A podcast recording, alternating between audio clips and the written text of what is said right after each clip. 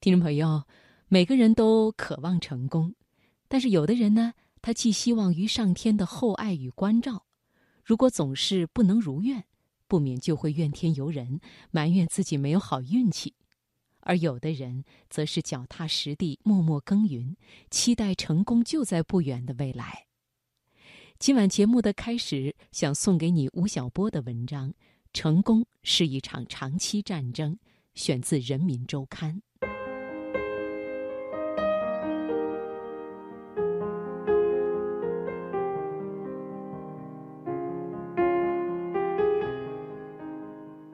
在我喜欢的作家名单中，有一个是村上春树。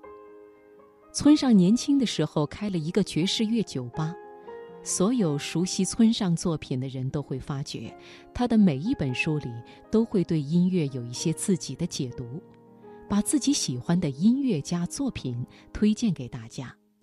他是一个对音乐挺资深的人。那时候酒吧里没人，怎么办呢？空下来偷偷的写小说。二十九岁的村上写了一本小说，叫做《且听风吟》。这本小说当年得了很多奖，从此以后他一举成名。一个二十多岁的人写了一本畅销书，是不是一件很厉害的事情呢？其实并不是，因为二十多岁写出一本畅销书的年轻人，你现在大概可以举出五百个以上。那村上厉害在什么地方呢？他的厉害就在于，当时是一九七九年，他二十九岁，从此以后，他每年都能写出一本书。大家想一想，每年都能写一本书，坚持那么多年，好难啊！一个人要每年写一部作品，需要两个东西：第一，一定的知识积累；第二。要对每年的作品做一个长期规划，也就是说，你今年写这本小说的时候，就知道明年写什么，后年写什么，大后年写什么。这不是一个串联的行为，而是一个并联的行为。而且你不可能每年都写一本大部头的畅销小说，所以村上春树非常有趣。他一两年写一本长篇小说，中间会隔上一部随笔集、短篇小说集、对话集、翻译作品，甚至还有一些绘本读物。这种长短交叉、轻重结合的节奏安排，让他在长达三十多年的时间里能够持续写作。我们经常说职业性，什么叫职业性呢？所谓职业性。就是你能够持续的、有节奏的，在长达十年、二十年甚至三十年的时间里，重复的干一件事。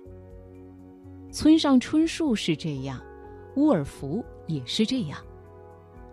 我这个行业中有一位管理学大师中的大师彼得·德鲁克，他活了九十多岁，在出了第一部作品以后，他持续写了四十多部作品，直到去世前的两个月。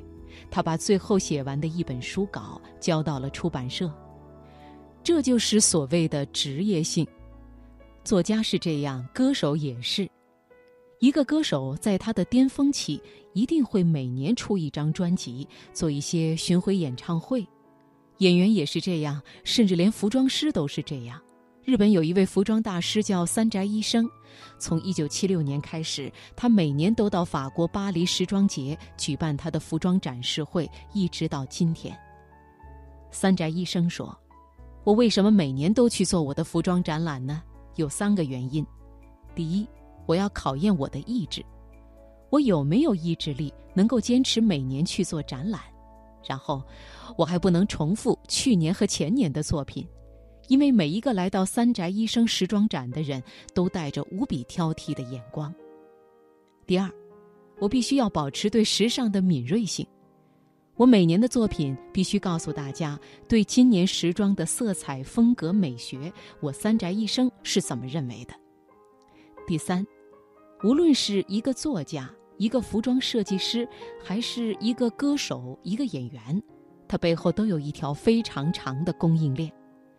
有人生产，有人营销，有人传播。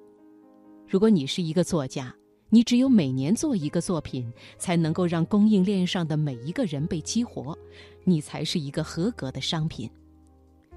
我们每一个人都是职场上的商品，你这个商品的价值，一方面来自你的才华和灵感，另一方面，在才华和灵感之上，必须有一个更大的基石，就是你能不能够持续的提供你的产品。彼得·德鲁克说：“何谓成熟的企业家？很简单，就看一件事：你有没有拒绝戏剧性。请你反思一下。”你有没有拒绝戏剧性呢？你有没有稳定的成长？一个好的企业，一个好的职业者，关键就在于你能不能提供一个稳定的、可持续的成长。一个人他的成功必须要维持对一份工作的热情以及好奇心，和对自我身体知识体系的更新和管理。成功，就是一场长期战争。